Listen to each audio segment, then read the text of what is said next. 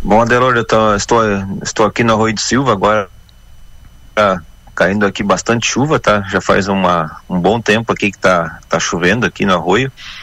E além Criciúma, a estação aqui também tá, estava registrando chuva ali, a estação da SAT, que já choveu hoje 17 milímetros aí desde a meia-noite.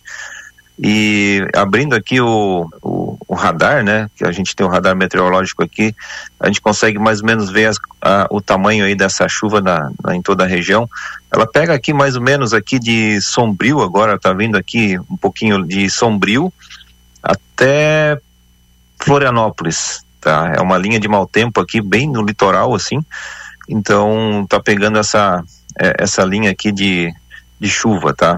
É, alguns destaques aqui a, a, pela coloração aqui, é, o Balneário Rincão aqui parece que tem alguma abertura ali que não, por enquanto, é, tá, tá com menos chuva, talvez. É, o Cocal aqui, Orleans, Braço do Norte. Braço do Norte aqui com a uma coloração de que tenha mais chuva aqui. Então, pegando pegando bastante um, um, um, tamanho bem bem grande essa essa linha de, de mau tempo aqui. E é a chuva que vem do mar, né? A gente já vem falando isso já desde a da segunda-feira.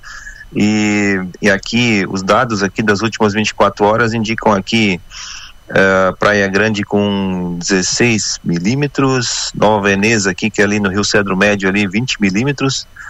Uh, e temos aqui o lugar que mais choveu na região aqui.